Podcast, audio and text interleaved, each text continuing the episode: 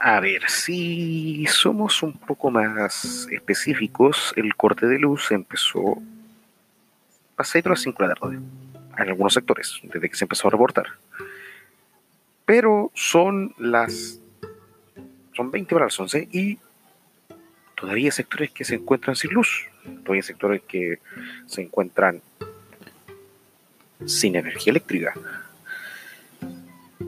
Eh, entre esos, por lo que me he podido recabar de este corte del 20 de mayo, sectores como Almirante Riveros, América, Avara. Acá hay algunos comentarios que dicen. A ver. En los morros con el mariscal. Hubo momentos. Eh, hubo corte de luz. Parte Cinco Pinos. Eh, sectores como el centro de San Bernardo. El tema es como un corte eh, en un momento donde eh, no deberían haber tantas consecuencias, pero tal vez el hecho que puede que haya poco personal dure tanto un corte, siendo que tuvo que haber sido tal vez por una lluvia no tan fuerte, no tan, no tan grande. ¿Cómo podemos eh, estar con un corte de luz aún todavía?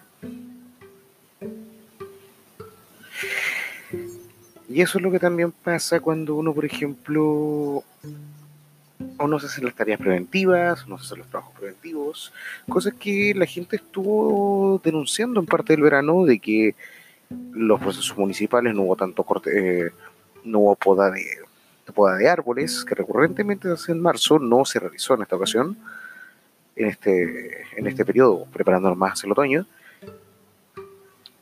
ni tampoco hubo tanto grupo de mantención. Entonces, en este proceso donde el trabajo escasea, donde lo más probable es que muchas empresas, sobre todo sus contratistas, debieron haber eh, simplemente despedido a parte del personal, nos quedamos para las emergencias cortos. Y ahí es donde tenemos problemas. Recordar que hay gente electrodependiente, sobre todo en en una, en una comuna donde seguimos teniendo hartos niveles de,